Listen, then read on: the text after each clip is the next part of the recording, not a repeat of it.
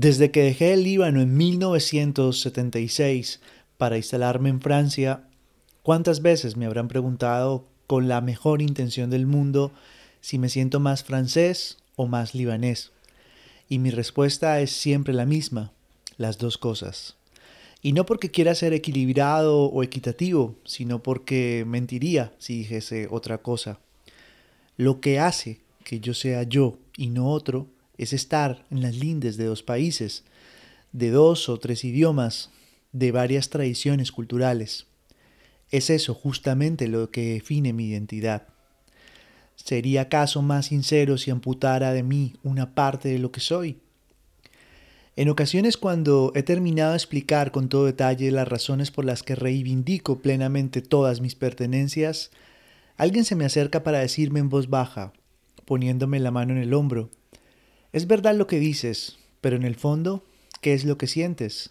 Cuando me preguntan qué soy, en lo más hondo de mí mismo están suponiendo que en el fondo de cada persona hay solo una pertenencia que importe, su verdad profunda, de alguna manera su esencia, que está determinada para siempre desde el nacimiento y que no se va a modificar nunca, como si lo demás o todo lo demás su trayectoria personal libre, las convicciones que ha ido adquiriendo, sus preferencias, sus sensibilidades, sus afinidades, su vida en suma, no contará para nada. Estas son las palabras del escritor Amin Malouf para el libro Identidades Asesinas. Y en esta microstory queremos hablar de algo que nos gusta, de viajar, de viajar a lo largo de nuestros orígenes, de nuestras identidades y de las reflexiones que suscitan sentir que somos de muchos lugares. Al igual que Amin Malouf, el filósofo mexicano José Vasconcelos nos da una alternativa también para girar en esa comprensión de un mundo sin fronteras y desde una dimensión amplia sobre nuestra identidad eh, se podría también encontrar un razonamiento, un espacio que él mismo lo tituló la raza cósmica o también denominada la quinta raza.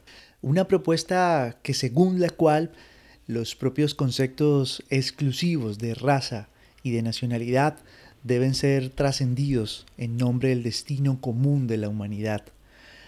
Vasconcelos interpreta la historia y la cultura como un proceso cíclico regido por la ley de estados sociales, de las cuales él identificaba tres. El primer estado decía que predominaba la ley del más fuerte. No existía ningún desarrollo espiritual, pues la preservación de la vida propia es la prioridad.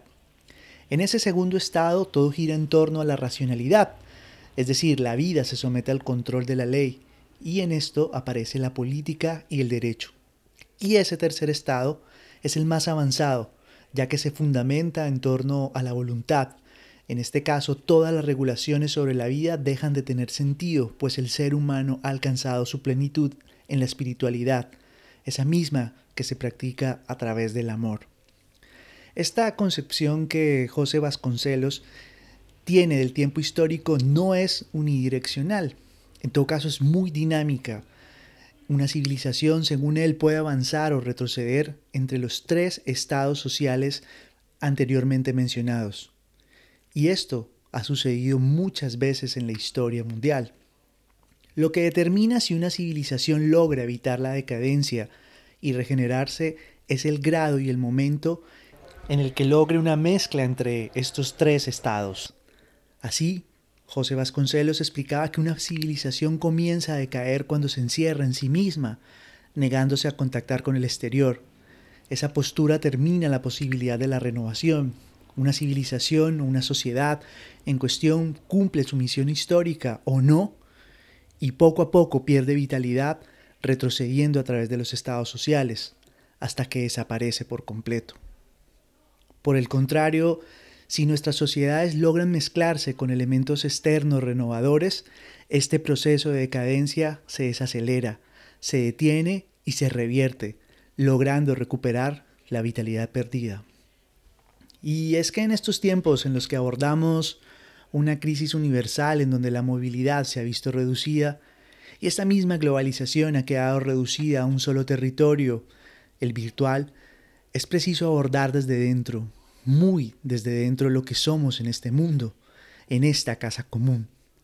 Desde Cronopia Podcasts invitamos a que viajemos por los destinos de nuestros orígenes, nuestras identidades y desde ese mundo en el cual las fronteras no limiten nuestros derechos de movilidad en toda su extensión, en donde la propia diversidad deje de ser una amenaza y se transforme en una oportunidad para construir un mundo más justo. Y es que nos inspiramos en Namin Malouf, en su versión de identidad como un elemento dinámico lleno de muchas pertenencias, recuerdos, historias, vida, género, origen.